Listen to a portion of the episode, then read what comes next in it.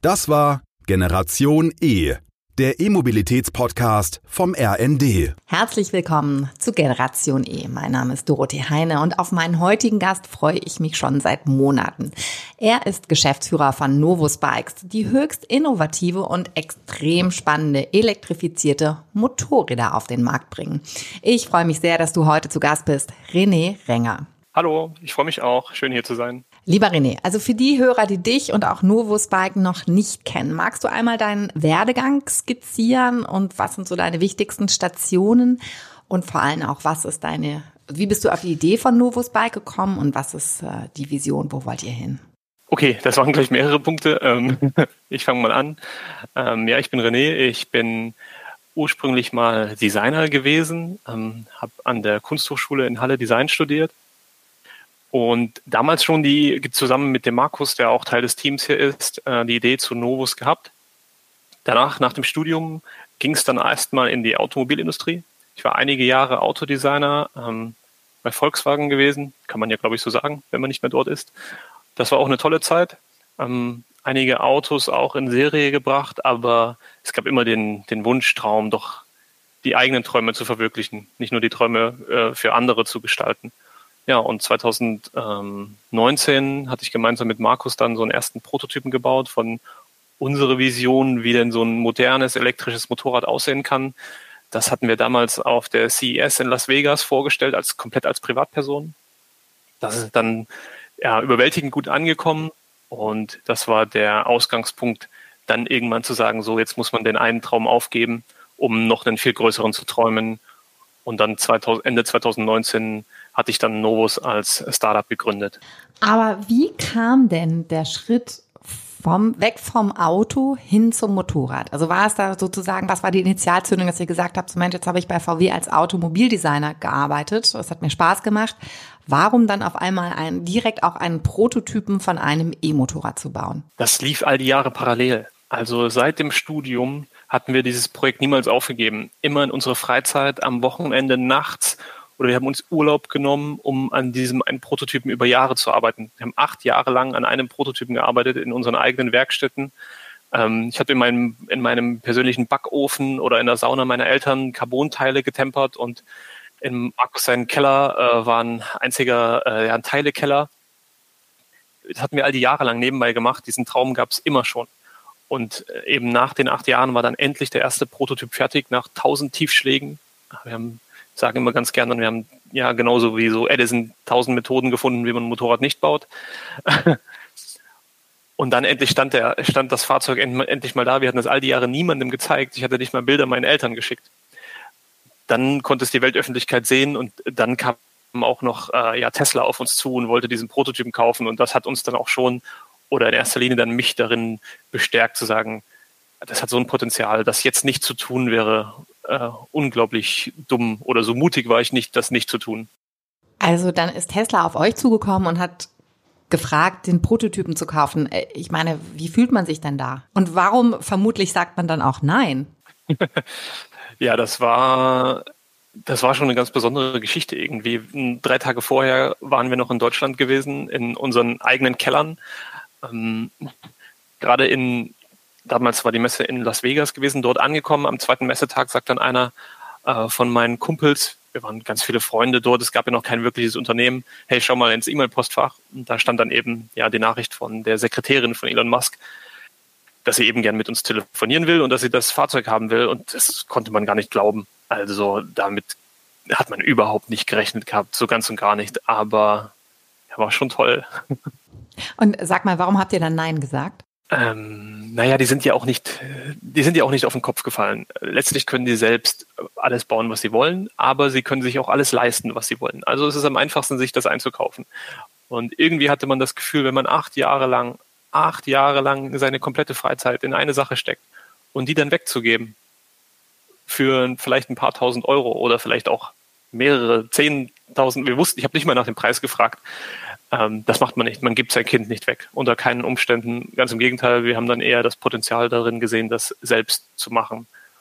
Und es hat sich auch viel besser angefühlt. Jetzt ist ja ein Stück weit auch was passiert. Ich würde gerne noch einmal zurückkommen, warum ihr überhaupt auf die Idee gekommen seid, ein E-Motorrad zu bauen. Weil es gibt ja Motorräder und es gibt auch E-Motorräder.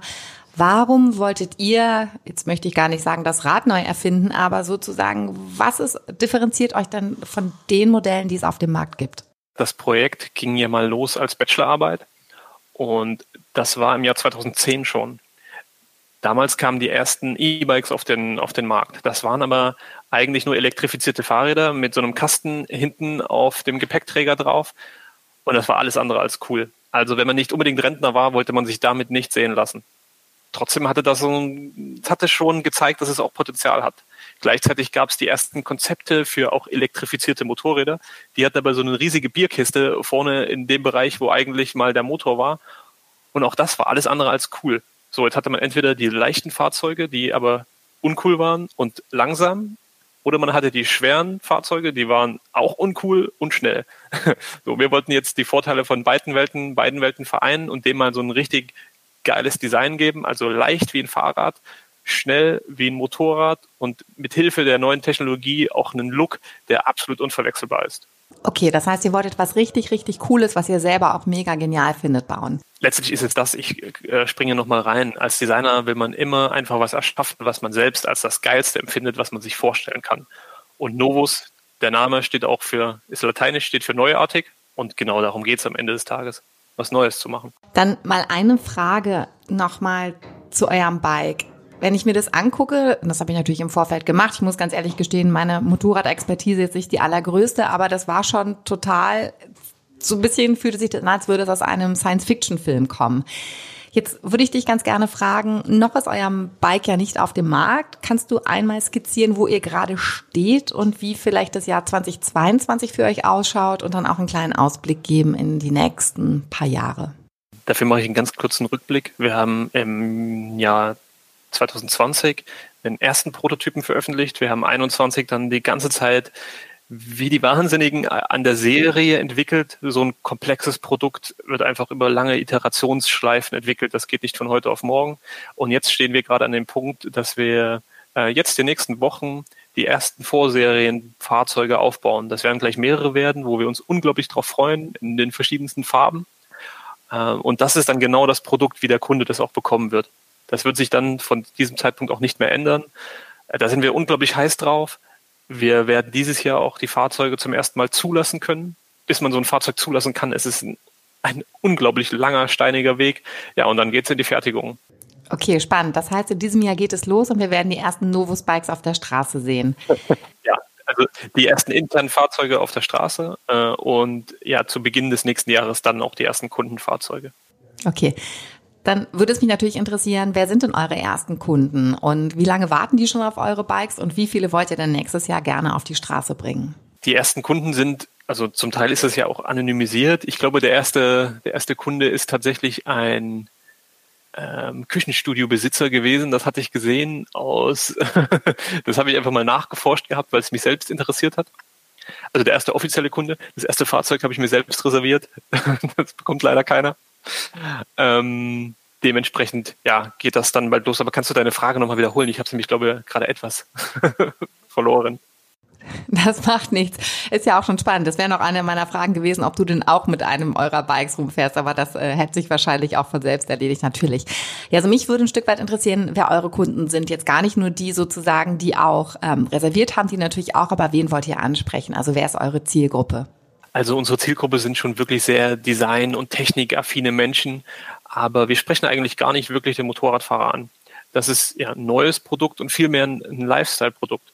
Ich sage so meinem Team auch immer, wir bauen gar kein Lifestyle-Motorrad. Wir bauen ein Lifestyle-Produkt und das hat eben eine Motorradzulassung.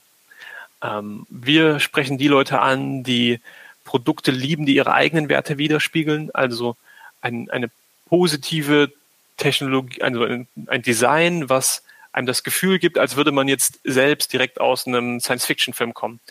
Unser Kunde will sich fühlen wie Tom Cruise im übernächsten äh, Mission Impossible-Film. Das ist unser Kunde, äh, der das auch schätzt, der auch die Qualität dahinter schätzt und die Einzigartigkeit und aber ein Statement setzen möchte, hier, dass die Zukunft nachhaltig ist und dass sie gut ist und spannend, dass man sich darauf freuen kann. Das finde ich total gut. Das heißt, ich äh, fühle mich jetzt gerade angesprochen, weil ich mag alle Arten der Mobilität. Motorrad gehört jetzt nicht dazu, aber einfach auch aus dem Grund, weil ich gar keinen Motorradführerschein habe. Könnte ich denn trotzdem in den Genuss von einem eurer Bikes kommen? Ja, das Coole ist, dass man ähm, das Bike auch mit dem B-Autoführerschein fahren kann, wenn man nur 45 km/h schnell fährt. Also das ist dann natürlich eine limitierte Version. Ist schade drum, weil es ja eigentlich viel schneller kann, aber es geht erstmal. Wenn man sich dann so ein äh, reduziertes Fahrzeug kauft, dann kann man trotzdem später über ein Over-the-Air-Update sagen, so, jetzt habe ich den Führerschein gemacht und jetzt möchte ich die stärkere Version. Das ist das, das Coole daran, weil wir haben immer dieselbe Hardware und das wird dann digital freigeschalten. Ansonsten braucht man mindestens den kleinen Motorradführerschein. Das ist so die A1-Klasse. Und da hat sich ja auch viel getan, dass man jetzt, wenn man den Autoführerschein hat, nur sieben Fahrstunden machen muss, keine Prüfung und schon hat man den kleinen Motorradführerschein für kleines Geld. Ähm, das ist eine gute, gute Neuerung. Ja, auf jeden Fall. Sozusagen könnt ihr relativ schnell Kunden konvertieren. Aber was ich gerade total spannend finde, ich höre dann ein Stück weit raus, dass ihr natürlich ein Hardware-Produkt habt, aber dass es da auch ganz viel Software gibt. Nämlich over the air können Updates eingespielt werden. Das würde mich jetzt auch mal interessieren. Dann erzähl doch mal, wie viel Software ist bei euch im Produkt? Warum ist es wichtig? Und was gibt es vielleicht noch für Features, die spannend sind? Ja, das ist unglaublich wichtig. Ähm, neben der Hardware muss so ein Produkt immer ein, in die digitale Lebenswelt der Menschen hineinpassen. Ähm, das ist so vielfältig heutzutage. So benutzen wir zum Beispiel auch das Smartphone ist bei uns optional ein digitaler Schlüssel, dass man den normalen Schlüssel immer zu Hause lassen kann. Wenn man sich einmal verifiziert hat als Kunde, ist das ähm, die Schnittstelle zum Fahrzeug für zusätzliche Updates, für zusätzliche Optionen, aber auch einfach, um das äh, Bike zu starten. Darüber hinaus haben wir ein sehr aufwendiges, ähm, eine aufwendige Steuerelektronik im Fahrzeug, die dafür sorgt, dass das Ding immer online ist, dass wir Updates draufspielen können, dass wir auch die Daten sinnvoll auswerten können, einerseits für den Kunden, andererseits auch für uns, um das Fahrzeug zu verbessern. Und das ist die Basis, um auch zukunftsfähig zu sein. Kennt man eigentlich aus der Automobilwelt, ist in der Motorradwelt und in der Klasse aber neu. Äh, bisher wird dieser Aufwand nicht betrieben. Mhm. Du hast eben schon mal ein paar Charakteristika angesprochen von eurem Bike. Und jetzt würde ich gerne noch mal hören, wie differenziert ihr euch denn ganz genau von etablierten Herstellern, die man kennt? BMW, Harley Davidson, Kawasaki, Husqvarna. Also wenn du da vielleicht noch mal ein bisschen ins Detail gehen könntest, warum das dann auch für jemanden wie mich, der eigentlich nie drüber nachgedacht hat, vielleicht mal Motorrad zu fahren oder relativ schnell einen Motorradführerschein nachzumachen, ähm, was sind so die, die Hauptkernpunkte, wie ihr euch unterscheidet? Ähm, das spielt so ein bisschen darauf äh, hinaus, was ich vorhin schon mal gesagt hatte. Der normale Motorradkunde hat eine gute Auswahl an tollen Produkten, die es da draußen so gibt, unter denen er sich äh, was aussuchen kann. Derjenige, der aber da eine gewisse Hemmschwelle hat, so ein Motorrad ist häufig für mich zumindest, weil ich bin überhaupt kein Motorradguy eigentlich. Das sind für mich Produkte so ein bisschen aus der Vergangenheit, große Maschinen, die man beherrschen muss, äh, wo man einen, großen Anzug braucht und einen Integralhelm und äh, eigentlich ein gefährliches Produkt ist. Wir hingegen wollten das völlig anders machen. Wir haben ein Design gemacht, was so reduziert ist, was sich mehr wie ein iPhone anfühlt, dass dieser Zugang, die Hürde, so ein Produkt zu benutzen, viel, viel niedriger ist. Es ist auch Plug and Play. Also jede Oma kann eine Novus fahren, draufsetzen, am Gashand ziehen, that's it.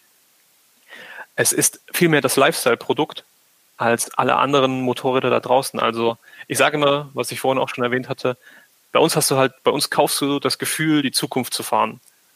In so einer Leichtigkeit, dass du das nirgendwo anders kaufen kannst.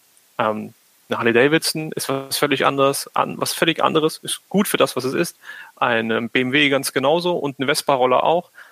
Aber aus dem Science-Fiction-Film herausfahren kann man eben nur mit diesem Produkt. Und wenn man es jetzt runterbricht auf die technischen Details, wir haben ein überragendes äh, Leistungsgewicht. Das heißt, in der Stadt ist das Ding durch die Carbonbauweise, die wir gewählt haben, so ziemlich das leichteste mit der Performance, was man, was man überhaupt fahren kann. Also wir werden so ziemlich alles an der Ampel stehen lassen und dann hat man aber trotzdem, kurz bevor man weg ist, die absolute Aufmerksamkeit, weil man sich von allem unterscheidet. Und das will ich auch noch sagen, ich sage mir ganz gern, mit einem Novus, ähm, das kann man halt aus 300 Metern Entfernung gegen das Licht bei tiefstehender Sonne und drei Dioptrien äh, Sehschwäche immer noch erkennen als das, was es ist. Und das kannst du bei keinem anderen Motorrad. Das ist immer nur ein Motorrad aus 300 Metern. Unser Bike wird immer ein Novus sein. Ich freue mich jetzt schon eins zu sehen bald und äh, total äh, herrlich zu sehen, wie stolz du auf dein Produkt bist. Das ist ganz großartig, dass du dafür brennst. Wie sind dann so die ersten Reaktionen aus dem Markt, sei es von Kritikern, von Motorradexperten? Also wie kommt euer Motorrad, was ja jetzt schon immer mal wieder getestet wurde durch Redakteure und bestimmt Marktinsider gucken ja schon ganz genau hin. Wie sind denn so die ersten Reaktionen? Gibt es Kritik? Gibt es Lob? Das würde mich mal interessieren. Wenn die Menschen es nur online sehen und nur auf Bildern, es gibt es geteiltes Echo. Ich würde mal sagen so 70, 30, 80, 20. Die Leute sind entweder begeistert oder Einige sagen auch, das geht gar nicht, das ist doch kein Motorrad. Und damit haben sie völlig recht. es ist kein Motorrad. Ähm, diejenigen, die es in echt sehen, und das waren bisher noch nicht so viele, sind zu 99,8 Prozent, würde ich sagen, echt begeistert. Das ist unglaublich. Ich habe so eine Conversion Rate auch aus meiner Automobildesign-Zeit noch niemals erlebt. Ähm, da ist die Skepsis häufig viel größer. Man sagt, ja, das alte Modell hat mir doch viel besser gefallen. Das gibt es hier nicht. Ich habe noch niemanden erlebt, der es live gesehen hat und der nicht irgendwie begeistert war. Aber es gibt natürlich auch die klassischen Motorradfahrer in der Lederweste ähm, mit Nietengürtel äh, und vielleicht das ein oder andere Kilogramm mehr haben. Die stehen davor und sagen, nee, das ist, darauf will ich nicht fahren. Aber für den, also es ist auch nicht unsere Kunden, äh, Kundenschicht. Das finde ich eigentlich echt ganz spannend und jetzt freue ich mich drauf, wenn wir in diesem Jahr auch ersten, den ersten Kunden mal Probefahrten anbieten können, weil das konnten wir bisher nur selbst machen. Und wenn dann einmal das Gefühl von außen mit dem, was man in einem drin hat, äh, konkurrent ist, das ist eigentlich das Beste, was überhaupt passieren kann. Mhm. Dann sag mal, ganz wichtiger Punkt, wenn euer ähm, Motorrad nächstes Jahr dann auch wirklich zu kaufen ist, wie werdet ihr denn vertreiben? Also wird es eigene Shops geben? Macht ihr das weiterhin online? Was ist da euer Konzept? Das ist ein geteiltes Konzept. Einerseits wird man äh, das Novus online bei uns direkt kaufen können, was auch der Hauptvertriebsweg ist. Andererseits bauen wir uns jetzt gerade ein Partnernetzwerk auf äh, mit Premium-Partnern, die dann für uns auch das Fahrzeug mit vertreiben und wo man es vor Ort auch besichtigen und Probefahren kann. Denn wir glauben, dass so ein ja schon sehr expressives, sehr eigenständiges Produkt, das muss man mal erleben. Da, da reichen ein paar Bilder auf der Website nicht aus. Es ist auch nachvollziehbar, dass da eine Hürde gibt. Also diese zwei Wege wird es geben. Ja, ist ja ganz spannend sozusagen. Auch Fahrräder werden jetzt ja mehr und mehr digital vertrieben und das funktioniert auch, dass ihr sozusagen selbst bei so einem hochpreisigen Produkt auch ganz stark darauf setzt. Dann noch eine Frage. Ich habe mich gefragt, wenn ich jetzt so ein Motorrad habe, wie sieht denn so die Ladeinfrastruktur aus? Kann ich dann auch an den öffentlichen Stellen laden oder muss ich zu Hause die Infrastruktur haben? Wie schaut das bei euch aus? Bei uns ist es jetzt so, dass wir uns zum jetzigen Zeitpunkt dazu entscheiden mussten, dass wir noch nicht an die öffentlichen Ladestationen gehen können. Das hat einfach technologische Hintergründe. Ähm, hätte man machen können, hätte für uns aber bedeutet, dass wir enorm viel mehr Entwicklungszeit benötigt hätten, um dann im Markt drin zu sein. Also haben wir uns dagegen entschieden. Äh, es gibt aber einen, einerseits gibt es einen Schnelllader für zu Hause, weil das ein Produkt ist, was die meisten Leute besitzen werden. Das ist jetzt kein Sharing Mobility äh, Produkt. Also du kannst entweder ganz normal zu Hause laden, das auch relativ schnell, oder es gibt auch einen mobilen Lader, den man äh, mitnehmen kann um dann, wenn man jetzt die bekannten Verwandten besucht, dann dort vor Ort wiederum laden kann, immer an der 220 Volt Haussteckdose. Ich meine eben schon so ein bisschen rausgehört zu haben, dass eure klassischen Use Cases sind, um mehr im urbanen Raum oder für den Alltag Novus Bikes sind. Wie schaut es denn damit aus, wenn ich so an Motorradfahrer denke? Denn klar, hier in Hamburg zum Beispiel, jetzt ist gerade das Wetter besser, da sieht man relativ viele, die auch ordentlich laut äh, sind und sich freuen, gesehen zu werden. Aber ich kenne es auch aus dem Freundes- und Bekanntenkreis natürlich, dass es dann wieder an die Motorradtouren geht und Reisen. Wie ordnet ihr euch da ein? Davon haben wir uns absichtlich ein Stück weit entzogen. Ähm, die Technologie aktuell gibt es noch nicht so ganz her, dass ein Elektromotorrad, was die Reichweiten angeht, mithalten kann mit einem konventionellen Verbrenner. Das ist einfach so. Man kann das machen, aber dann wiegt so ein Motorrad schnell 300 Kilogramm, wenn man da 300, 400 Kilometer Reichweite haben möchte. Und das widerspricht eigentlich wieder dem Sport, der sportlichen Leichtigkeit, was sich so diese Kunden eigentlich erhoffen. Deswegen haben wir ganz konsequent gesagt, unser Produkt ist überwiegend nur für den städtischen Raum. Klar kann man auch mal äh, eine 50, 60, 70 Kilometer oder, oder längere Tour machen, aber es ist nicht wirklich für Fahrten in den Harz gedacht. Da sind dann andere Produkte sehr viel besser geeignet, gar keine Frage. Wir wollen kleiner sein, wir wollen leichter sein, aber dafür sind wir dann in der Stadt die schnellsten. Mhm. Dann noch einmal ein Thema, was ja wirklich momentan ganz viel auch immer im Fokus steht, das ist die Mobilitätswende. da sind Motorräder so ein Stück weit für mich eigentlich überhaupt gar nicht in der Diskussion berücksichtigt. Und wenn ich jetzt an euch denke, dann denke ich natürlich, das ist ja auch ein Fortbewegungsmittel, was elektrifiziert ist und sozusagen ja auch ein Stück weit für die Klimaneutralität ähm, was Gutes ist. Wie ist es für euch als Hersteller, dass ihr quasi überhaupt nicht in der öffentlichen Diskussion bei der Mobilitätswende stattfindet? Ja, sehr guter Punkt und ähm, ich sehe das eigentlich als extrem wichtig und gleichzeitig sehr schade an, dass genau das, was du sagst, aktuell nicht in der Wahrnehmung, in Wahrnehmung ist. Ähm, gefördert werden nur Kraftfahrzeuge. Wir haben explizit nachgefragt. Wir haben auch E-Mails geschrieben an die Behörden, an die zuständigen Stellen, sogar an den Herr Habeck. Gut, der hat gerade anderes zu tun, kann ich verstehen. Nichtsdestotrotz, ähm, da fehlt die Lobby. Das ist zumindest mein Gefühl, dass die Lobby dahinter fehlt, das zu pushen, denn es kann, also die, wir hatten sogar eine Antwort bekommen, es würde keinen signifikanten Einfluss ausmachen. Naja, dann muss man das eben dorthin fördern. Denn wenn man mal sieht, in Städten wie in, äh, in China zum Beispiel werden jährlich 22 Millionen neue Zweiräder hergestellt und allein über den Flächenbedarf ist es total sinnvoll, vielleicht runterzubrechen und zu sagen, ich fahre lieber mit zwei Rädern statt mit vier Rädern, denn im Schnitt fährt nur 1,2 Personen in einem Auto. Es ist deutlich, deutlich nachhaltiger. Also unser Produkt ist ja Faktor 10 nachhaltiger, was den Emissionsverbrauch angeht oder den, die Energieressourcen als ein Kfz, weil es einfach ein Zwanzigstel der Masse hat. Ähm, dementsprechend finde ich extrem schade. Ich hoffe, das wird in Zukunft mehr gefördert und bekommt mehr Aufmerksamkeit. Das geht ja, also jetzt sind wir vielleicht noch ein Nischenanbieter, aber für Fahrzeuge, die dann mehr in die größeren Stückzahlen gehen, hätte das auch wirklich einen positiven Effekt. Mhm. Was würdest du dir denn da insgesamt von der Motorradbranche wünschen? Zweigeteilt. Ähm, einerseits möchte ich natürlich, dass wir nicht gleich überholt werden von den etablierten. Andererseits ist es aber auch wichtig, dass das einfach passiert und das wird auch passieren. Ein bisschen mehr Mut, glaube ich äh, Mut zu Produkten, die die Menschen auf einer anderen emotionalen Ebene ansprechen, dann, denn dann werden Elektromotorräder auch gekauft. Ähm, das ist das eine und von der Regierung, dass sag mal, diese Fahrzeugklassen ebenso mit gefördert werden. Es kann ja vielleicht, selbst wenn es nur die Hälfte davon ist, was man für ein Kfz bekommen kann. Da würde ich gerne mit dir noch einmal einen Ausblick in die Zukunft wagen. Wenn du jetzt vielleicht mal die, die nächste Dekade anguckt. Ihr habt doch bestimmt einen Plan gemacht, wo ihr überall oder wo eure Räder überall fahren sollen. Also welche Märkte wollt ihr noch erobern und welche Zielgruppen wollt ihr noch erobern? Als erstes fangen wir mit dem europäischen Markt an, vornehmlich Deutschland und der europäische Markt im kommenden Jahr. Ähm, dann haben wir gemerkt, dass wir, wir haben sehr viele Reservierungen und Anfragen aus den USA ähm, das passt dort auch einfach ins, ins Silicon Valley, nach Miami, selbst in New York sehe ich unsere Fahrzeuge fahren perfekt hin. Das ist für uns der zweite Schritt. Und dann soll auch schnell das Novus 2 und Novus 3 kommen.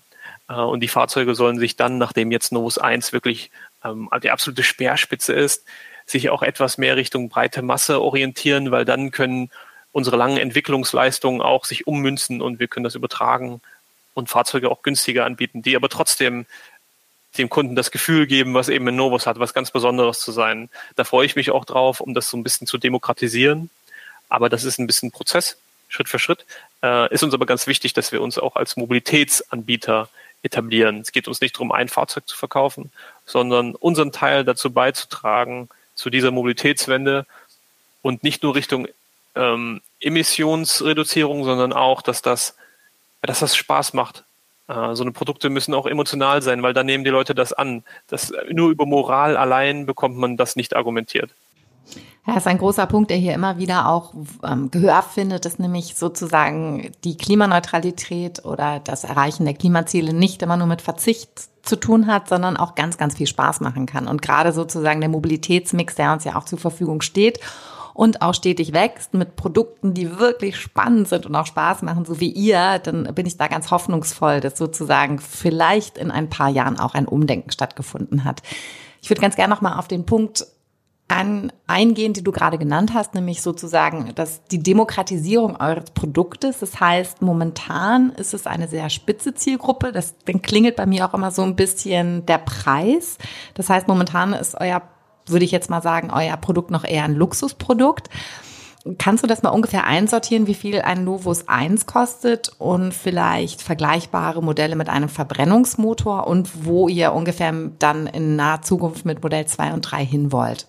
Also Novus 1 startet jetzt bei 29.900 Euro netto muss man dazu sagen.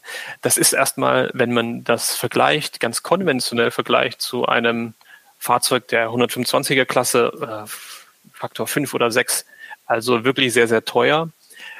Kann man aber auch überhaupt nicht miteinander vergleichen. Also das, was wir hier machen, ist wirklich ein, ist ein Kunstwerk auf Rädern, handgefertigt, äh, alle Bauteile gefräst in kleiner Stückzahl.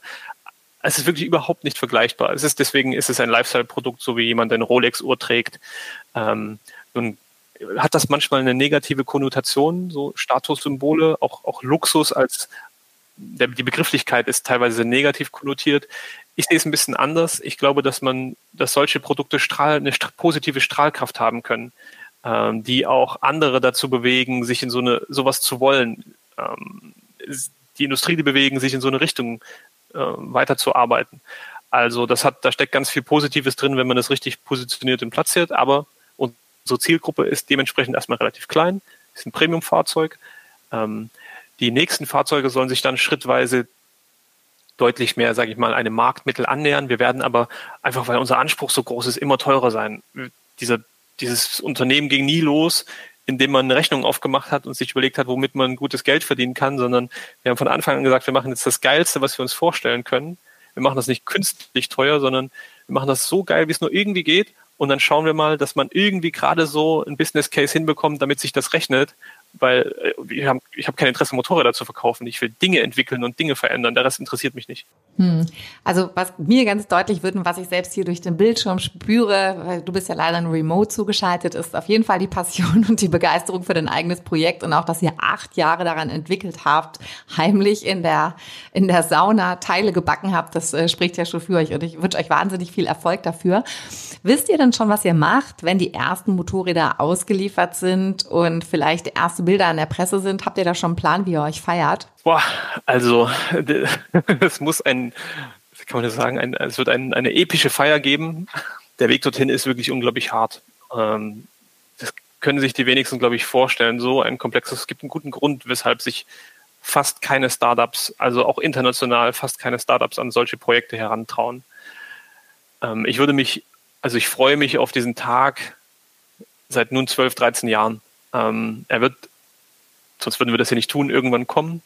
Und ich freue mich jetzt aber auch noch viel mehr für das ganze Team, ähm, den, die jetzt ja dieses, diese Vision mittragen. Wie soll ich sagen, das kann ich gar nicht so richtig in, in, in Worte fassen. Ich werde dich anrufen und dann nachfragen, wie es denn gewesen ist. Sag mal noch eine Frage zum Schluss. Gibt es denn international im Vergleich Länder, die Startups wie euch fördern oder wo ihr guckt, ähm, wo wir als Deutsche noch ein Stück weit von lernen können oder auch wir Europäer? Ja, das ist tatsächlich schwierig, ähm, innerhalb Deutschlands da in einem internationalen, und das ist ein internationaler Wettbewerb, mitzuhalten.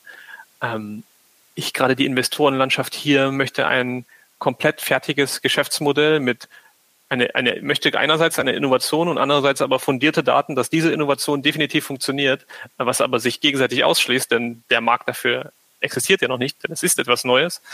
Ähm, in Silicon Valley und Co. ist die, die Risikokultur eine ganz andere. Da sagt man, ja, das hat Potenzial, bin ich dabei. Dementsprechend ist es für uns sehr schwierig, in der Frühphase äh, mit so einem Produkt dann auch Kapital zu akquirieren und wir müssen einen sehr weiten Weg sehr überwiegend allein gehen ähm, hoffen aber da jetzt an dem Punkt angelangt zu sein, dass wir auch, sag ich mal, auch einen deutschen Investor überzeugen können, in, orientieren uns aber genauso international. Also soll auch eine Investmentreise in die USA dieses Jahr geben, weil das ist ein internationales Produkt. Würde es aber sehr schade finden, wenn wir am Ende des Tages dann hier weggehen müssen, weil wir haben, wir sind ja auch sagen wir, eine lokale Bindung. Ich würde das gerne in Deutschland groß machen, aber wenn es nicht geht, dann gehen wir auch woanders hin. Hm, dann drücke ich euch die Daumen und ich hoffe, dass sozusagen Deutschland, wir haben ja schon eine ganz spannende und diverse ähm, Investmentkultur, dass da aber so ein bisschen mehr Risikobereitschaft und auch ein bisschen mehr Innovationswille da ist. Ich kann es ein Stück weit aber auch äh, verstehen, wenn es jetzt nur um Business Case geht, würde ich auch woanders mein Geld investieren in, ich weiß nicht, Food oder Software. Ähm, das hier muss man auch ein Stück weit lieben und ein Idealist sein. Ja, wenn ich gucke in unsere deutsche Historie, dann denke ich schon, wir sind immer die Ingenieure und die Automobillandschaft ist ja doch sehr groß und stark, dass da doch mehr Verständnis teilweise da sein könnte, um auch umweltfreundliche Mobilität noch weiter nach vorne zu bringen.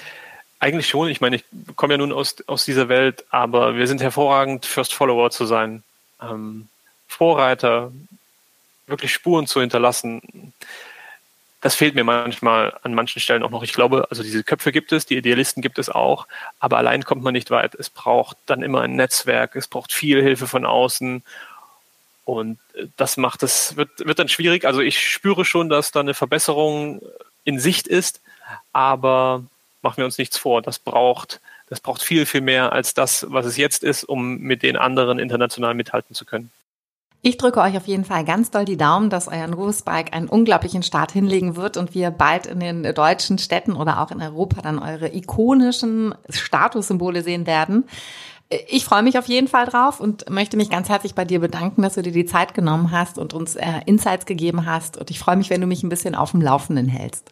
Sehr gerne. Prima, vielen Dank. Ja, dann Dankeschön. Wenn Ihnen die heutige Episode von Generation E gefallen hat, dann freue ich mich, wenn Sie uns abonnieren und keine Folge mehr verpassen. Generation E, der E-Mobilitäts-Podcast vom RND.